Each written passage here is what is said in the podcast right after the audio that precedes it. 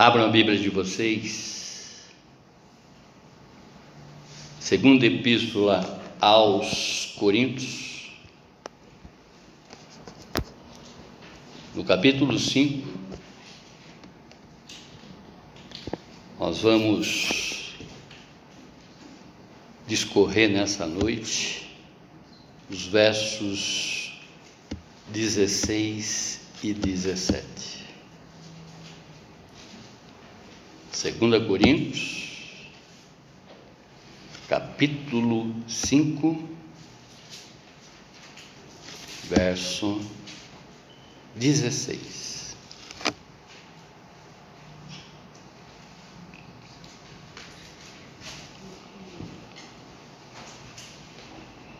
Eu chamo sempre a atenção de vocês no bom sentido, né? para que realmente a gente fique atento Conforme o apóstolo Paulo, ele inicia a escrita dele, é? agora, portanto, ou seja, nesse instante, e aqui ele diz: assim que nós, daqui por, por diante, a ninguém conhecemos segundo a carne, e antes conhecemos Cristo segundo a carne. Já agora não o conhecemos deste modo. E assim, se alguém está em Cristo, é nova criatura. As coisas antigas já passaram, eis que se fizeram novas. Amém, irmãos? Feche seus olhos, abaixe a sua fronte. Vamos falar com Deus.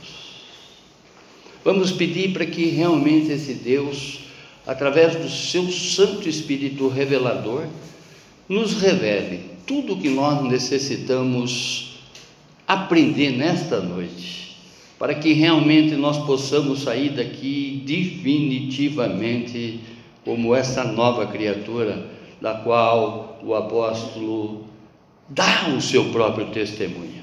Por isso que no início da administração, eu perguntei se alguém tem um testemunho para dar, porque aqui nós estamos diante de um testemunho de alguém renovado, de alguém transformado pelo poder salvador de Cristo Jesus. É para a sua honra, Senhor, e para a sua glória, Pai, que nós oramos já lhe prestando esse culto Fale conosco, Senhor, na mais profundidade do nosso ser, Pai, para que realmente essa transformação possa definitivamente existir em cada um de nós. Amém, amém, amém. Glória a Deus. Amém. Que bom te ver, né? Bom ver todos vocês, naturalmente. O tema de criatura miserável transformado a filho amado de Deus. De criatura miserável transformado a filho amado de Deus. Eu queria que você fizesse agora uma reflexão para a tua vida. Olha para dentro né, das coisas que você só que, que, que você sabe de você. Faz agora um panorama né, de quem você era, de quem você foi no passado e que você está sendo agora no presente. Essa palavra, exatamente, ela nos remete a esse tipo de investigação, podemos dizer assim, de nós mesmos. Conforme ele mesmo cita, né, esse apóstolo Paulo, ele cita em 1 Coríntios, no capítulo 11, verso 28, examine-se o homem a si mesmo. É importante que a todos os instantes a gente esteja nos nos checando, né, nos examinando, né, para ver exatamente O que a gente já deixou para trás? O que a gente já desfez? O que a gente já entregou para esse Deus que é digno de toda honra e toda glória? Amém, irmãos? Nós já ministramos essa palavra aqui. Eu gosto sempre de frisar, ainda que de vez em quando a Bia me puxa a orelha. Você não deveria ter dito isso. Mas eu gosto de falar, porque nós sabemos o quanto a gente é falho e se esquece das coisas. A nossa natureza é falha. A natureza adâmica é falha. E a todos os instantes nós estamos esquecendo de coisas.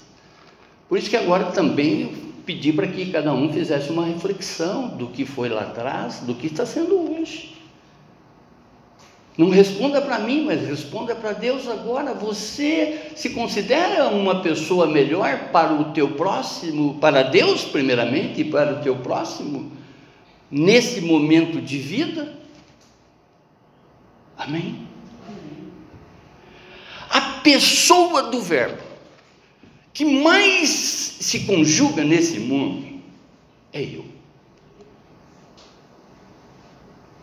O eu está em primeiro lugar, em segundo lugar, em terceiro lugar. Se nós observarmos um simples diálogo, uma conversa de 5 ou 10 minutos, você vai observar quantas vezes você fala eu.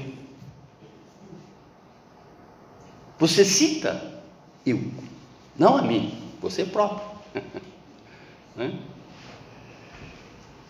Ou nós citamos eu, eu também me incluo nisso. O meu eu vem à frente de tudo. Pois se não for desse jeito, eu não quero. Magoa começam os mimimis, né? eu já me ofendo, eu saio de cena, vai vendo quanto eu que está na parada. Porque não é do meu jeito. Eu me entristeço. Irmãos, nós vivemos num mundo repleto de egoísmo, egocentrismo e hedonismo. Três situações. Ou seja, o egoísta nós sabemos que é um posicionamento totalmente diferente daquilo que Deus espera que sejamos. A Bíblia usa uma palavra chamada altruísta. Fazer o bem né, sem revelar. Porque nós sabemos que tudo, tudo, tudo, esse Deus vê.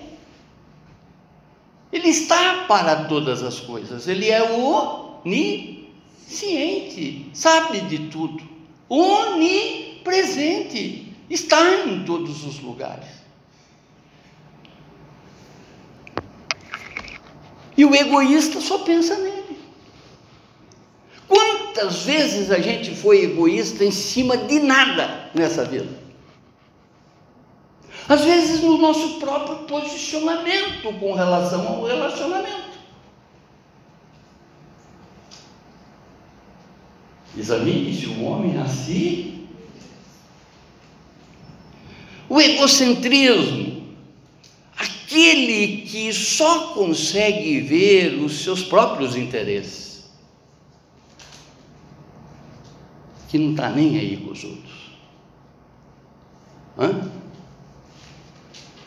E o hedonista, que é aquele que tem prazer em todas as finalidades, só busca o prazer. A única finalidade da vida do hedonista é prazer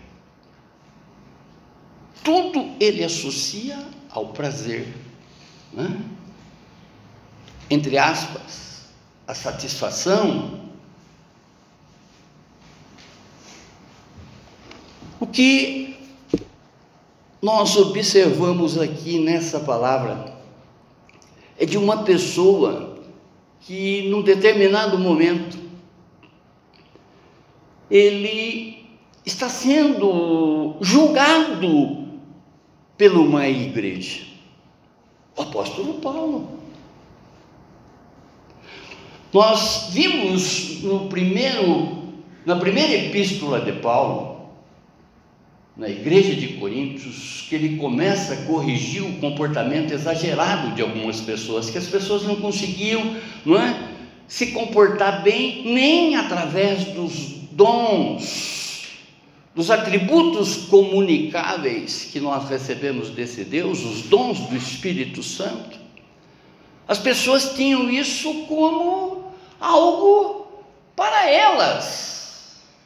E a própria palavra diz, em 1 Coríntios, capítulo 12, verso 7, que os dons foram trazidos para cada um de nós para o bem comum, ou seja, para a igreja de Cristo Jesus. E Paulo deixa bem claro isso.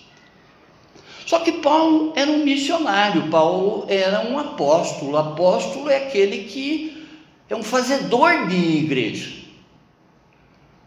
Como ele fez a igreja de Corinto, ele continuou a sua caminhada. Só que quando ele virou as costas, a gente sempre chama a atenção dos falsos mestres que entram dentro das igrejas para distorcer a palavra de Deus.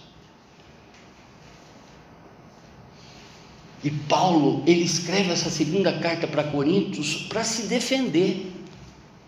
Percebe, irmãos?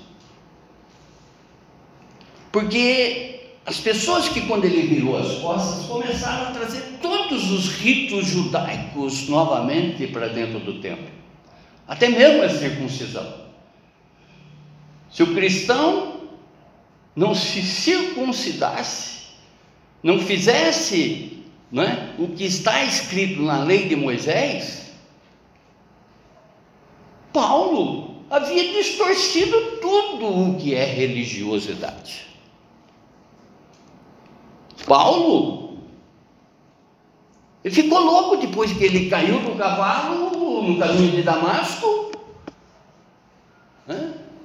E está conduzindo vocês à perdição. E ele escreve exatamente essa carta com o intuito de se defender dessas acusações. Onde que ele mostra exatamente, não é? Que o viver agora é viver em Cristo. Eu não posso mais julgar o meu irmão na carne. Julgar na carne, eu vou entrar nesses três caminhos aqui não é? do egoísmo, do egocentrismo e do hedonismo. Eu tenho que contemplar esse irmão, eu tenho que conviver com esse irmão de uma forma espiritualizada. Porque os defeitos dessa pessoa vão ficar encobertos através do amor, do cuidado, do ensino e do discipulado que Jesus veio trazer para cada um de nós, trouxe para Paulo, e o que nós devemos aplicar na nossa caminhada. Amém? Não sou mais eu quem vivo, é Cristo que vive em mim. Será que Cristo vive em mim, me colocando todos esses desejos que ainda me acompanham? Será que Cristo vive em mim com um espírito egoísta? Será que Cristo vive em mim com egocentrismo? Porque diz a palavra que ele se doou. Mesmo ele sendo Deus, ele não usurpou ter o lugar de Deus, ao contrário, ele se negou. Então nós não vemos nenhuma característica de Cristo egoísta, egocentrista, hedonista. Ah, mas ele era Cristo. Não, ele era homem quando ele passou por essa terra. Divino e humano. Ele tinha os mesmos sentimentos que nós temos. As tentações eram as mesmas na época dele. Mas ele se manteve distante disso tudo, porque ele tinha algo maior, né?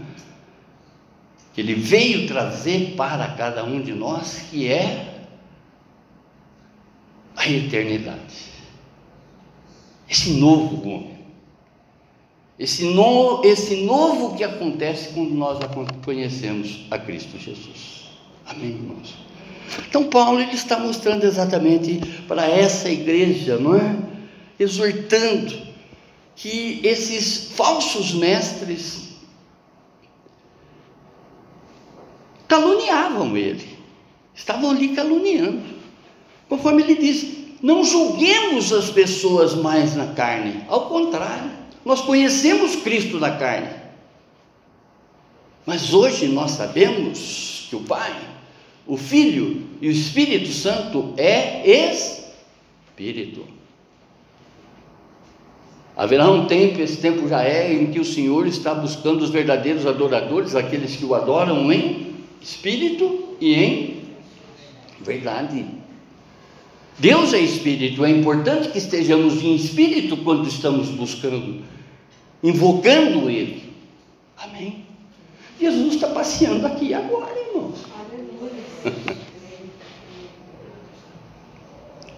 Oh, glorioso Deus. Eu gosto de trazer algumas palavras teologicamente, filosoficamente falando, né, um tanto quanto complicada, mas eu Quero sempre manter esse cuidado de explicar para vocês o que é o significado.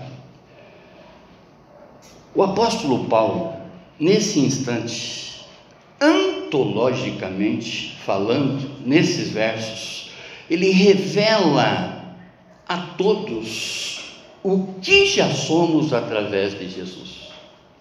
A palavra ontos no grego juntamente com a outra palavra grega chamada logoi, que forma ontologia, significa o conhecimento do ser. Olha a primeira pergunta que eu fiz para vocês. Como que vocês eram ontem? E o que que vocês estão sendo hoje? Para vocês mesmos, primeiramente para Deus para vocês mesmos e para o próximo. Então, ontologicamente, através do conhecimento do ser, Paulo ele está mostrando para essa igreja porque ele sabe a posição dele do desse momento. Ele sabe com que autoridade ele estava falando nesse momento com relação ao novo homem de criatura miserável a filho de Deus.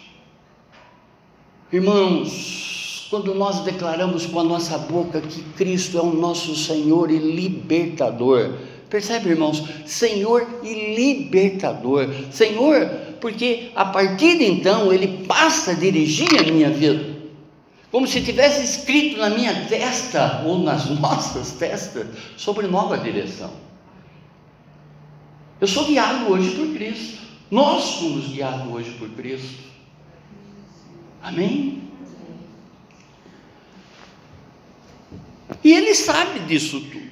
Tanto que ele coloca, né? Não julgamos mais as pessoas pela carne. Pela carne a gente vai botar o dedo no nariz das pessoas e diminuí-las, assim como faziam os fariseus assim como ele fez no passado. Ele foi o, o, o, o, o, o, fariseu, o fariseu do fariseu.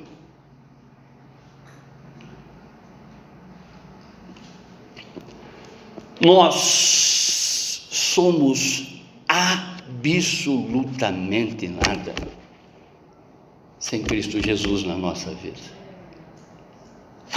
absolutamente nada. Que Jesus é o absoluto do absoluto na nossa vida, Ele é o tudo. E é isso que nós temos que considerar. E para que esse Jesus seja o absoluto do absoluto, começa a olhar antologicamente, não é? Se conhecer antologicamente como que você tem procedido. Porque você conheceu Cristo. Cristo vive em você. Agora, as suas atitudes confirmam que Cristo está verdadeiramente em você? Amém. Deus criou os céus e a terra originalmente do nada. A própria palavra diz, nos primeiros versos da Bíblia, Gênesis capítulo 1 e 2, a terra era vazia, não tinha absolutamente nada, e do nada Deus transformou. Portanto, quando nós nos considerarmos nada, Ele vai nos transformar e vai nos colocar à altura de varão perfeito, porque, como se dissesse, agora você entendeu. Agora você entendeu. Deixe de lado esse egoísmo, deixe de lado esse egocentrismo, deixe de lado esse hedonismo. Isso tudo é passado na tua vida. Eu, eu, eu, Jesus falando, na cruz, passei uma borracha na tua vida, a partir do momento que você com a sua boca confessou que eu sou o seu Senhor.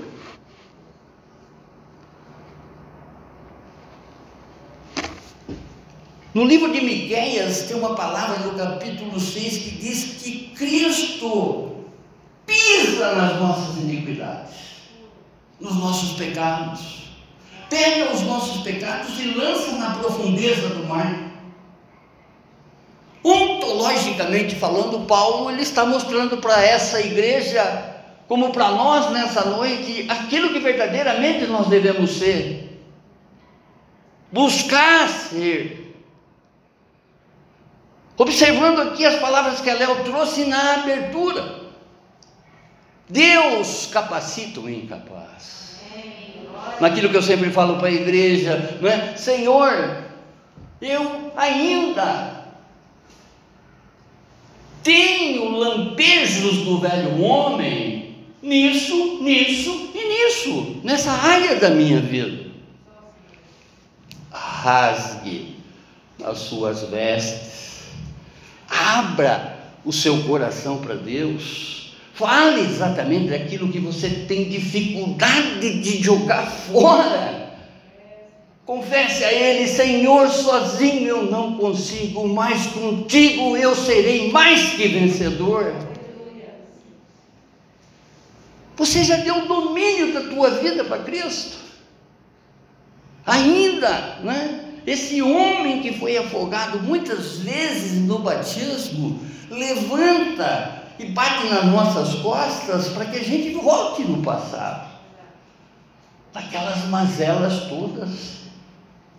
Conforme o próprio apóstolo Paulo diz: Miserável homem quem sou, quem me livrará da morte? E ao mesmo tempo ele sabe que não existe outra pessoa que vai o livrar da morte a não ser Jesus, Jesus, Jesus. Amém, irmãos? Oh glorioso Deus! De criatura insignificante fomos transformados a filho de Deus. No momento em que nascemos de novo, poderosa natureza de Deus é gerada em nós. Quando nós ouvimos o Evangelho e aceitamos o poderoso Espírito de Deus, ele entra em ação e gera em nós essa nova natureza. Eu já expliquei aqui por N vezes que esse Deus é gentleman, é cavalheiro, ele não invade a nossa privacidade.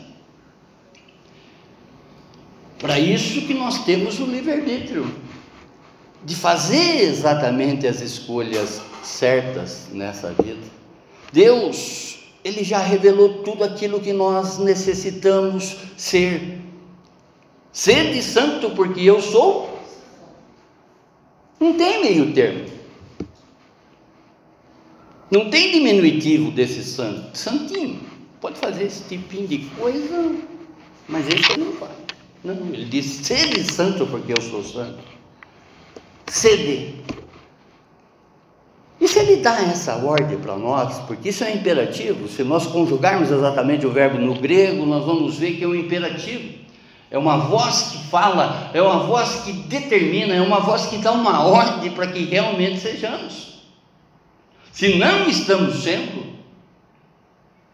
Senhor, sozinho eu não consigo ser santo, mas contigo eu serei, eu serei, eu serei mais que vencedor.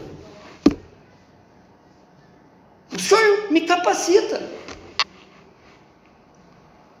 Assim como Ele providenciou é? o auxílio para Moisés, ele já capacitou o auxílio para cada um de nós, que é o Espírito Santo dele que anda conosco 24 horas por dia. Está aqui agora, tocando, gente. Revelando aí dentro do teu ser. Está falando aí já dentro de você, eu tenho certeza disso. Amém. Por quê? Porque o Valide está falando? Ele não estaria falando porque Valírio ou qualquer outro pastor, apóstolo, bispo, sei lá o que, estivesse falando, porque ele não tem compromisso com a minha palavra, ele tem compromisso com a palavra dele. É ele que está falando aí dentro de você, porque nós estamos envolvidos com a palavra dele. Foi ele que inspirou Paulo a escrever isso. E o Espírito fala, Deus fala. E eu tenho certeza que agora Ele está com gemidos inexprimíveis, falando dentro de cada um de vocês, falando dentro de mim, não é? Naquilo que realmente eu preciso me acertar com esse Deus. Amém? Existem, irmãos, três tipos de pessoas dentro da igreja: o inconverso, que só será salvo mediante um espírito ensinável. Se essa pessoa não é, fazer realmente a parte dela, começar a se interessar para as coisas que são eternas e não mais nas coisas que são temporárias, não é? Eu falo que tem muitas coisas temporárias que está fazendo com que muita gente perca a vida eterna. Veja exatamente o que está fazendo com que você perca essa eternidade que já começou, irmãos, na nossa vida. Essa eternidade já começou em nós. Se realmente nós estivermos santo como o nosso Deus é santo, a eternidade já começou na nossa vida. Sabemos para onde estamos indo. O cristão espiritual esse que conversa, esse, melhor dizendo, que é um converso, ao contrário do inconverso, né? E que continua a caminhar em santidade, esse será salvo. E há o cristão carnal, que nunca será salvo. Vejam o que chegou para cada um de nós através de Cristo Jesus foi a justificação. Sempre falo aqui que nós somos justificados. O que, que significa? Que os nossos pecados for, foram perdoados. É? Por isso que eu sempre falo aqui também, nós não podemos ficar brincando de pecado, sabendo que esse Deus é um Deus de amor, e às vezes esquecemos que Ele é um Deus de justiça. Eu fico naquela, peco, Deus perdoa, peco, Deus perdoa, peco, Deus perdoa, peco, Deus perdoa, até o tempo que eu não tenho nem condições de pedir perdão para Deus, porque pode faltar alguma. A minha boca fica pesada, como Moisés, não no caso em específico. Né? Boca pesada significa que não consigo nem abrir, nem falar. nem pedir perdão. Complexidade nossa, irmãos, é, é uma coisa assim, né? digna de, de, de, um estudo bem profundo, porque nós sabemos que se um fiozinho, meu cabelo, pela minha idade, já está bem ralinho, bem fininho, se você pegar, é bem mais fino do que o seu. Uma veinha mais fina do que isso no meu cérebro, se ela se rompe, eu não vou nem para frente nem para trás, eu perco, eu perco, perco as minhas condições motora, eu perco a minha mente e às vezes eu não tenho tempo para pedir perdão sobre o que eu fiz. Amém. Oh glorioso Deus. A Bíblia no original, ou seja, no grego, há duas palavras que se traduz como nova. Uma é neos, né? que significa algo que acabou de ser feito, mas que existem muitas outras coisas iguais. Vamos imaginar uma indústria, tá? O grego falaria que ah, tem uma outra, é, como é que se diz? Uma outra produção de Nels, ou seja, os mesmos produtos foram fabricados.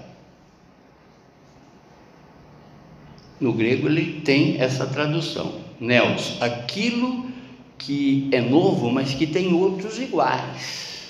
Entenderam?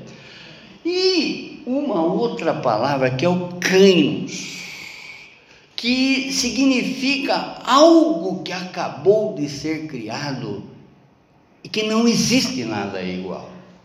É isso que foi criado em mim, em você, assim que nós falamos. Jesus, eu me arrependo verdadeiramente, Pai, de tudo que eu fiz contra ti, de tudo que eu fiz contra mim. Eu quero, Senhor, a partir desse instante, Senhor, entregar, Senhor, toda a minha vida. Eu quero que o Senhor dirija a minha, vida, a minha vida, Senhor, porque eu quero sair dessas trevas e entrar na verdadeira luz que o Senhor produz. Eu não quero ser mais aquela pessoa, Pai. Eu quero viver verdadeiramente seguindo os seus passos, buscando o seu conhecê-lo cada vez mais. Eu quero ter essa intimidade contigo. Eu quero agir como o Senhor agia nas sobre qualquer situações, nas adversidades, nas contrariedades. Eu quero falar como Paulo. Eu quero ser imitador de Paulo, assim como é do Senhor. Eu quero realmente essa condição de filho de Deus para a minha vida. E não mais como uma simples criatura nesse mundo. A partir desse instante, irmãos, algo sobrenatural aconteceu e esse ganho nasceu em você. É o homem espiritual. É o que Paulo está falando agora. Eu não vejo mais. Vocês não têm que olhar mais a indiferença das pessoas com os olhos carnais, porque nós só vamos cometer erro. Nós vamos, não é, incorrer em tudo isso que a lei hoje condena. Mais do que nunca, né? Hoje você não pode olhar para uma pessoa torta que você está enquadrado no. Né? Olhe com os olhos espirituais a partir de então. Veja a pessoa como seu semelhante. Se ele ainda está pisando na bola contigo, será que ele conhece esse Jesus que você já conhece? Será que ele tem esse cânus, esse homem espiritual que já reside dentro de você? Será que ele, não é? Em algum instante, sabe que tem um Deus que rege a tua vida, é hora de você apresentar Cristo para Ele. Não de pegar o que o pastor pregou e pregar amanhã na cabeça dele, mas através das tuas atitudes, do teu comportamento. Como você se comporta com essa pessoa, ela vai começar a observar que realmente você está mudando, você é outra criatura, que as coisas velhas já ficaram para trás, amém? Ao estudarmos essas palavras de Paulo, nós aprendemos sobre a nova natureza através de Cristo Jesus, esse homem espiritual que já reside dentro de mim, né? esse novo, essa nova, esse cainos que eu sou hoje através da dependência, da permanência que eu tenho em Cristo Jesus. Paulo, nesse verso, faz algumas afirmações que serão eternas na vida do crente obediente a Deus. Primeira afirmação: não devemos avaliar Cristo ou qualquer outra pessoa por nossa razão. Se avaliarmos as pessoas pela nossa razão, a gente vai cometer injustiça. A gente vai achar que a pessoa não merece. Tem pessoas que estão dentro da igreja e acham que as que estão lá fora não merecem ser salva. Já foram condenadas por ela. E Mateus no capítulo 7 diz: Não julguem as pessoas, não condene as pessoas, porque da maneira que você julga, você também vai ser julgado. Assim que nós daqui por diante a ninguém conhecemos segundo a carne, e antes conhecemos Cristo segundo a carne, já agora não o conhecemos desse modo. Muitos conhecem apenas o Jesus histórico, ou seja, o carpinteiro de Nazaré. Muitos conhecem o Jesus do Natal. Muitos conhecem o Jesus do Facebook. Olha o que se fala hoje de Jesus no Facebook, é assim uma coisa impressionante. Glória a Deus. Glória a Deus, né? Que nós sabemos que o nome dele está sobre todos os nomes. Já estatisticamente falando, o nome mais pesquisado no Google é Jesus. Isso quer dizer que as pessoas querem conhecer cada vez mais. Né? E aquilo que você já conhece, você tem que passar para as pessoas, não de falar mas sim na sua atitude, no seu proceder. O nosso conhecimento de Cristo antes era somente pela razão. Tem muitas pessoas ainda que não, é, não contemplam nada que Cristo fez, não conhecem absolutamente nada que Cristo fez. Quando você fala que Cristo Jesus é uma pessoa, a pessoa já acha que você está cometendo uma heresia. Como? Como que você vai descer ele de lá e, e igualar? Como? Porque tem muitas pessoas que adoram a Deus, adoram a Cristo de longe, esquecendo que Ele está aqui perto, está passeando pela igreja. Ele mesmo diz: Eu passeio pela igreja. Está tocando cada um de vocês. Oh Deus! Havia um tempo que Jesus Cristo era o que os outros diziam dele. Assim como conhecíamos também os nossos irmãos superficialmente. Eu sempre faço um paralelo né, com relação a quantas pessoas que a gente julgou. E a partir do momento que você conheceu essa pessoa, começou a conviver com essa pessoa, você mordeu a língua. Eu julgava essa pessoa ser assim. A partir de que eu comecei a, a, a conviver com essa pessoa, perdão, Senhor é totalmente diferente do que eu tinha rotulado ela. Isso aconteceu só comigo aconteceu com vocês também? Quantos pré-julgamentos a gente faz? E tem pessoas pré-julgando Jesus até hoje por não conhecer, não ter intimidade com Ele. E Ele busca exatamente essa amizade em cada um de nós, Ele busca essa intimidade, e não nós adorarmos Ele como uma estátua à distância, ao contrário. É o Deus conosco, não é? Conforme ele mesmo diz, eu nunca os deixarei sós. Amém.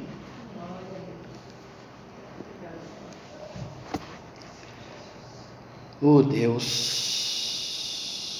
nesta nova aliança com Cristo, nós olhamos hoje o nosso semelhante com os olhos espirituais, a sua posição social, cor, sexo, se é rico, se é pobre, isso para nós não faz a maior, a menor diferença. Com os olhos espirituais, com os olhos de Cristo, você está olhando para a pessoa com condescendência, com misericórdia. Você está vendo que ainda ela pisa na bola contigo de determinadas maneiras, mas você não é, tem essa capacidade, porque o Espírito Santo lhe revela que você tem que andar mais uma milha, você tem que dar outra face, você tem que caminhar, perdoar 70 vezes 7. Por quê? Você conhece Jesus e ela não. Ela não sabe esse Cristo que já vive dentro de nós, esse poder que está dentro de nós, esse homem espiritual que deveria estar respondendo em cada circunstância da nossa vida. Porque se você responder com um homem espiritual sobre qualquer coisa que você obtiver nessa vida, pode ter certeza que você vai continuar santo assim como santo ele é. Jesus ele passou por todas as provações. Porque ele sabia, ele sabia, ele sabe, ele nos transfere esse, essa compreensão, esse entendimento. Não se turbe o vosso coração, na casa do meu pai há muitas moradas. Só que você pode carimbar ou pegar a escritura dessa nova morada aqui na terra ainda. Aliás, só aqui que você pega a escritura dessa nova morada. Vocês estão me entendendo? Glória a Deus. Observando exatamente ontologicamente, né? Se conhecer cada vez mais com relação a isso que o Espírito Santo fala para a igreja. Quem tem ouvido, ouve o que o Espírito diz para a igreja.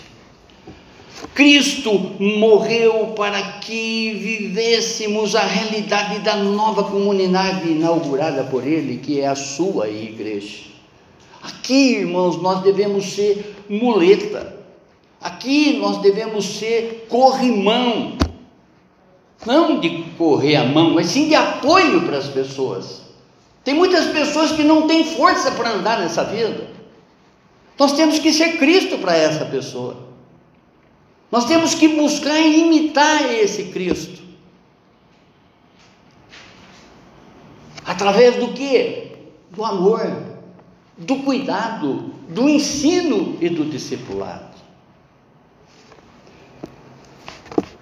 2 Coríntios, no capítulo 5, versos 14 a 15, diz assim: Pois o amor de Cristo nos constrange, porque estamos convencidos de que um morreu por todos. Quem? Jesus. Logo, todos morreram. A partir do momento que eu entrego a minha vida para Cristo Jesus e ando nos seus ensinamentos, não é? ando através do caminho que Ele me mostra, eu morro sempre com a minha vontade e ressuscito com a vontade do meu Deus, sempre. Amém? Porque estamos convencidos de que um morreu por todos, logo todos morreram. E ele morreu por todos para que aqueles que vivem já não vivam mais para si mesmo, mas para aquele que por eles morreu e ressuscitou. Amém?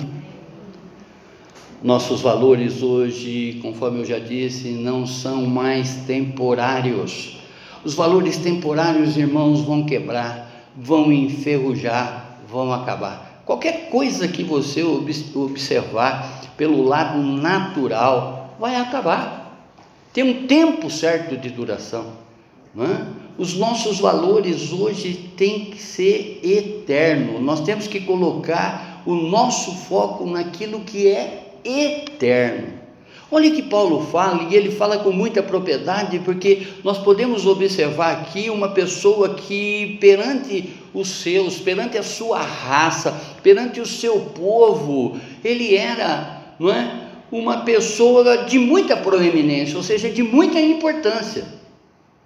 E ele fala, né, em Filipenses, no capítulo 3, dos versos 4 a 8, ele diz assim: é verdade que eu também poderia pôr a minha confiança nessas coisas, ou seja, as coisas do mundo. Aqueles ritos todos que era feito, não é? E que as pessoas estavam querendo trazer de novo para dentro da igreja, não é? Porque ritos, ritos, as pessoas se envolvem muito mais em ritos do que na própria revelação da palavra. Se eu tivesse aqui agora pegando, não é? é, é vamos dizer, levando até para determinado exagero, colocando aqui, como se fosse uma churrasqueira, colocasse aqui um carneiro para ser assado, não para fazer um churrasco para vocês, mas para que esse carneiro que está aqui, nós vamos agora entregar para Deus para que Ele limpe todos os nossos pecados. Ah, ninguém ia aplaudir. Vamos sacrificar esse bicho aí, tá? Hã? O que as pessoas estavam falando quando Paulo virava as costas era isso. Só que Deus, Ele espera que você seja esse carneiro hoje, se entregando como uma oferta viva no altar dele. Ele é aqui, Senhor vivo, vivo. Em que eu posso te servir? Pode ter certeza, irmão. Tem muita coisa que nós podemos fazer para esse Deus que ninguém precisa ficar sabendo. Mas nada foge aos olhos do nosso Deus. Ele sabe de todas as coisas. Amém. E Paulo continua: se alguém pensa que pode confiar nelas, eu tenho ainda mais motivo para pensar assim. Fui circuncidado, ou seja, ele participou de todos os ritos judaicos. Fui circuncidado quando tinha oito anos de vida. Sou israelita de nascimento, ou seja, no sangue dele, no sangue dele, né, corria o sangue judeu, da tribo de Benjamim de sangue hebreu. Quanto à prática da lei, eu era fariseu. E era tão fanático, tão fanático que perseguia a igreja, ou seja, perseguia o cristão. Quanto à prática da lei, eu era este fariseu. Quanto ao cumprimento da vontade de Deus por meio da obediência da lei, ninguém podia me acusar de nada. Eu fazia tudo, tudo, tudo, tudo que estava na lei mosaica. No passado, todas essas coisas valiam muito para mim, mas agora, por causa de Cristo, considero que não tem nenhum valor. Em algumas traduções, ele coloca como se fosse esterco. Ou seja, essas coisas todas que ele teve do passado serve exatamente como adubo para que fortaleça e cresça cada vez mais nele esse homem espiritualizado que ele é hoje. E que está mostrando para todos nós que nós também devemos ser.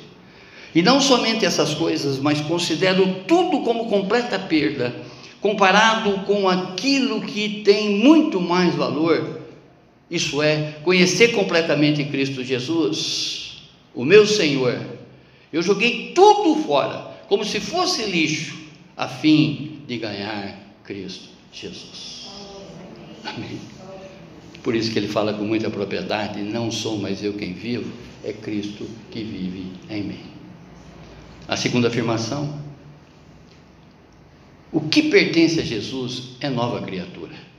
Diz a palavra, e assim, se alguém está em Cristo, é nova criatura. Verso 17 a parte A. Eu não, ou melhor, Deus, através de Jesus, ele não purifica o nosso velho ser. Ao contrário, ele cria esse Cainos em nós, esse homem espiritual, esse novo que nunca existiu nada igual. Essa é a tradução de Cainos. Ele cria um ser completamente novo, o qual passa a fazer parte de Cristo. Quando estávamos em Cristo e Ele em nós, quando estamos, melhor dizendo, em Cristo e Ele em nós, nós somos regenerados, nós somos renovados, nós somos nascidos de novo. E essa nova criação, ela está totalmente focalizada no espiritual. Eu já falei para vocês que a gente nesse mundo, ainda estando nesse mundo, a gente é influenciado por dois mundos: o sobrenatural e o natural. Isso aqui, que aparentemente eu estou pegando nada, é metafísico. Isso aqui é físico. Isso aqui eu não estou vendo, mas está povoado. E nós sofremos a influência desse sobrenatural, para o bem e para o mal. Então essa influência já existe. Nós não podemos negar que nós somos influenciados por esses dois mundos, não é? Então, essa nova criação, ela focaliza-se no espiritual, enquanto a velha natureza focaliza no carnal. Ou seja, egoísmo, egocentrismo e hedonismo. Na carne, eu julgo,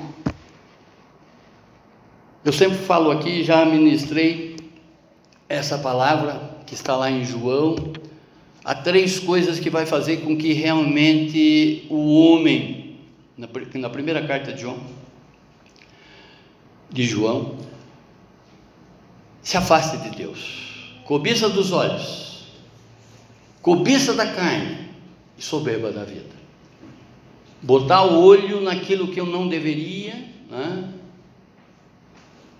Porque você colocar o olho em determinadas coisas que não deveria, isso é errar o alvo, certo?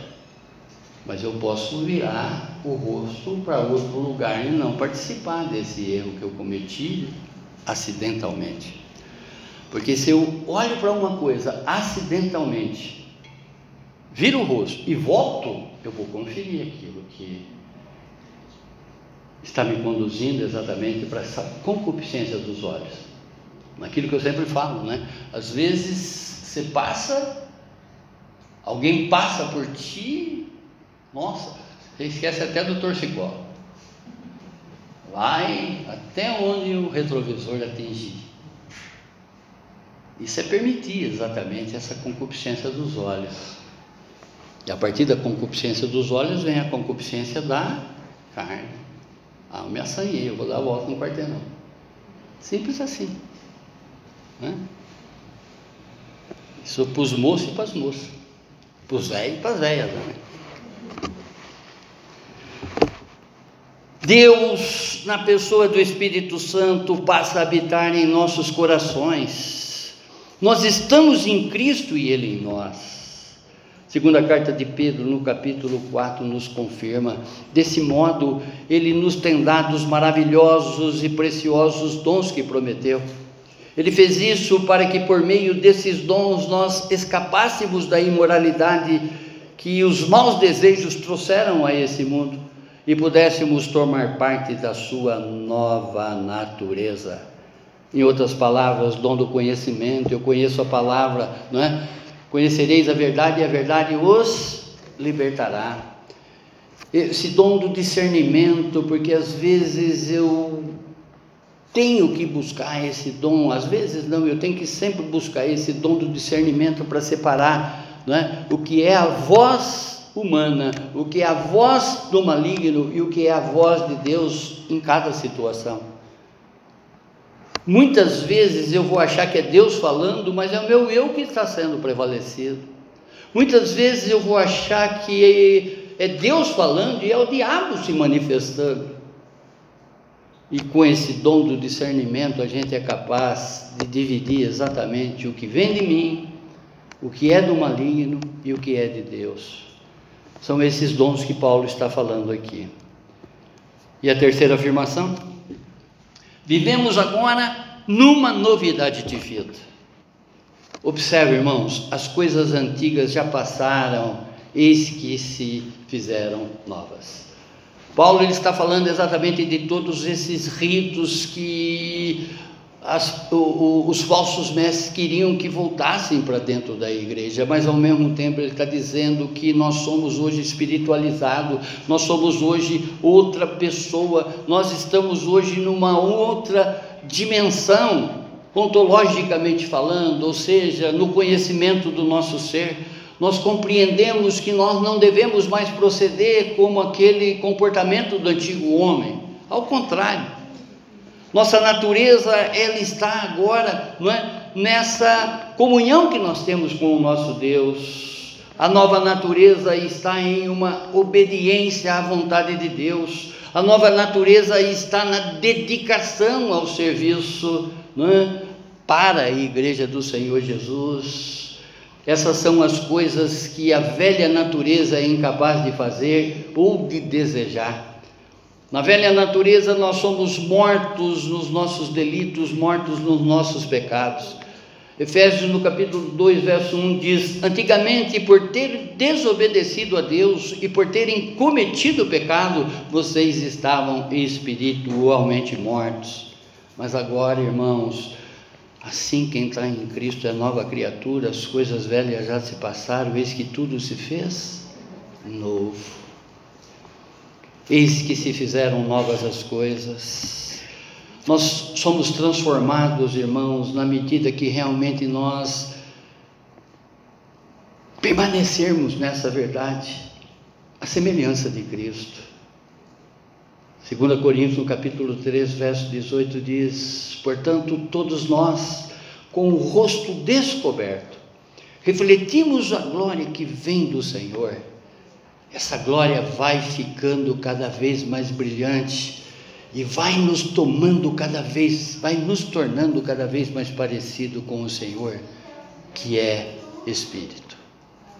A comparação que ele está fazendo aqui é que quando Moisés adentrou no Santo dos Santos, contemplou, entrou no tabernáculo, não é? contemplou Deus, ele teve que sair com o rosto coberto, porque a glória de Deus era tão imensa nele, tão imensa nele, porque se ele não tivesse com os olhos, com, com, com uma venda, os olhos dele furariam os olhos das outras pessoas. A Bíblia diz isso claramente, porque a claridade dessa luz divina penetrou nele. E essa luz divina que nós temos para penetrar o mundo, para a honra e glória do nosso Deus. Cristo habita em nós, irmãos. Cristo já está em nós, mas agora com o rosto descoberto, nós podemos entrar em qualquer lugar e fazer diferença para Cristo Jesus. Para a honra e glória dele mesmo. Em vez de viver para si próprio. A nova criatura agora vive para Cristo. Jesus nos dá uma natureza nova e santa, nos dá uma vida incorruptível. Somos ressuscitados para que andemos nós em novidade de vida com Ele. Romanos no capítulo 6, verso 4 diz: Assim, quando fomos batizados, Fomos sepultados com Ele por termos morrido juntamente com Ele. Isso para que, assim como Cristo foi ressuscitado pelo poder glorioso do Pai, assim também nós vivamos uma vida nova. Assim como foi mudada a vida e a visão de Paulo, quando Jesus o encontrou no caminho de Damasco e lhe chamou, este mesmo Jesus, glória a Deus, nos encontrou e nos chamou. Eu lendo essa frase aqui, eu olho exatamente na minha vida. Eu sei onde eu estava quando o Senhor me chamou, como também você sabe aonde você estava quando Jesus lhe chamou. assim como ele encontrou Paulo no caminho de Damasco, ele encontrou a tua vida. Ele encontrou a tua vida. Olhando para essa nova criatura que Paulo afirma que devemos ser, como tem sido a sua vida após o encontro com Jesus? Você reconhece todas essas afirmações na sua vida? Essa nova realidade de vida, essas boas novas que chegou para ti? Você é um crente convertido ou convencido? Você tem andado mais em novidade de vida ou ainda como um homem carnal? Você tem procurado espiritualizar todas as causas da sua vida? Aquilo que eu sempre falo para a igreja. É difícil, mas é necessário. É necessário que ele cresça e eu diminua. Eu diminuindo em qualquer situação. Assim como diz em Tiago no capítulo 4, verso 10. Todos os humilhados serão colocados num lugar de honra. O humilhado será exaltado. E somente conseguimos ser isso, irmãos, através do homem espiritual que já habita em nós. Aquele que até hoje conhecia o Jesus histórico e não conhecia ainda esse Cristo que regenera, renova e nos permite nascer de novo e que quer andar em novidade de vida, feche os seus olhos. Feche os seus olhos. Através de uma oração silenciosa, se você realmente quer andar nessa novidade de vida, quer ter esse encontro, quer revisar ontologicamente, ontologicamente, todo o conhecimento do teu ser. Você sabe que maneira que você entrou, mas também sabe que pelo poder restaurador de Cristo Jesus, você pode sair essa noite daqui totalmente diferente. Peça agora, né? Fale agora dando o nome das coisas mentalmente, para que né, ninguém precisa ficar sabendo do seu particular, numa conversa sua com o nosso Deus e Pai que se faz presente aqui através do seu Santo Espírito. Fale agora, abra o seu coração. Senhor, eu quero deixar isso hoje no seu altar. Essas coisas já não mais me pertencem, Senhor. Dê o um nome a essas coisas. Fale com Ele. Interceda agora também, irmãos, pelos seus, porque a oração de um justo tem muito em seu efeito. Se você quer que uma pessoa é, se regenere junto a Cristo Jesus, interceda agora por ela, dá o um nome dela para Cristo, fala para que o Senhor haja nas determinadas áreas que você conhece que essa pessoa está caminhando ontologicamente, é? e que às vezes desconhece que esse que é o autor da vida pode transformá-la de uma pessoa miserável a um filho de Deus, a um verdadeiro filho de Deus. Seja seu filho, seja qualquer um da tua parentela, seu esposo, seja qualquer um. Esse Deus está aqui e nós sabemos que Ele não dormita. Ele está agora cuidando dessa vida que você está intercedendo agora. Creia nisso, irmãos, creia nisso. Coloque sempre essas suas petições. Façam que todas essas suas petições cheguem no conhecimento do vosso Deus. Ele sabe de todas as coisas, ele é onisciente. Mas ele gosta de ouvir você pronunciar isso para ele, nem que seja mentalmente. Pai, eu preciso do Senhor nessa área, para a minha vida, para a vida dos meus porque eu sei que o Senhor é um poder, que o Senhor é onipotente. As nossas incapacidades, as nossas impossibilidades terminam quando nós invocamos o seu nome. O Jeová Jireh da nossa vida. Deus de toda providência. Amém, irmãos? Aquele que entendeu que somos totalmente criaturas insignificantes e que deveremos pertencer a Cristo Jesus e que verdadeiramente quer essa transformação. Fale agora. Não deixa para amanhã. Fale agora. Deus ele espera sempre uma pessoa arrependida diante dele. Conforme diz a palavra, ele ama um coração contrito. O homem que se arrepende. Davi fez muitas coisas que ofendeu aos olhos do Senhor. Ofendeu o Senhor. Mas quando ele chega diante desse Deus que está atuando aqui e agora, que é o mesmo Deus que estava lá com ele, quando ele se arrepende de todos os seus maus feitos, entra na presença de Deus em santidade, ele é elevado ao homem segundo o coração de Deus. Que seja você o homem elevado ao terceiro coração de Deus nesta noite, para a honra e glória dele mesmo. Quem tem o filho, tem a vida. Quem não tem o filho de Deus, não tem a vida. Obrigado, Pai. Obrigado, Senhor, por essas palavras, Senhor. Obrigado, Pai, que através dessa carta, aonde Paulo está se defendendo das acusações que eram feitas sobre a sua pessoa, sobre o seu apostolado, sobre o seu ministério,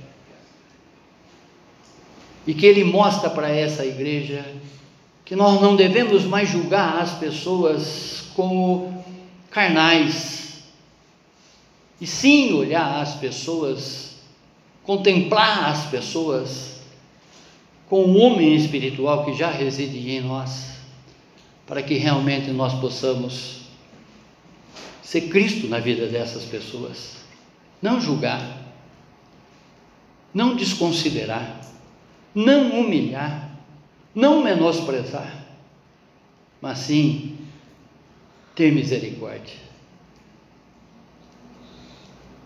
Ter a oportunidade de falar, através do meu comportamento, na vida dessas pessoas, que elas possam ver transformação na minha vida. Conforme eu sempre digo, Pai, isso às vezes, muitas vezes em mim, Senhor. Às vezes eu quero modificar as pessoas. Mas olhando espiritualmente, eu sei que eu preciso me mudar primeiro para que as pessoas possam me imitar, assim como eu busco imitar Paulo, que imita o Senhor. Para a honra e glória, Pai, do seu nome é esse culto, Senhor. É o agradecimento dessas palavras, Pai. Amém, amém, amém. Glória a Deus, glória a Deus, glória a Deus.